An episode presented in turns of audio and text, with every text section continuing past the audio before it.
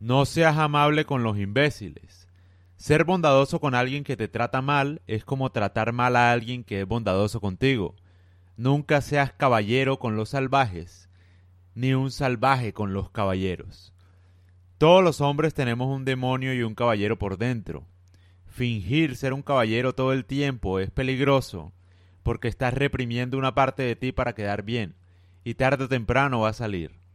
Una actitud bondadosa es necesaria para atraer a la gente buena y virtuosa, y una actitud cruel es necesaria para apartar a la gente que tiene intenciones de hacerte daño. Necesitas encontrar el balance. Aparte, si eres bueno todo el tiempo, la gente sabe que estás mintiendo y generas aburrimiento. Las mismas ideas, los mismos valores, repetir una y otra vez lo bueno que eres, aburre a la gente.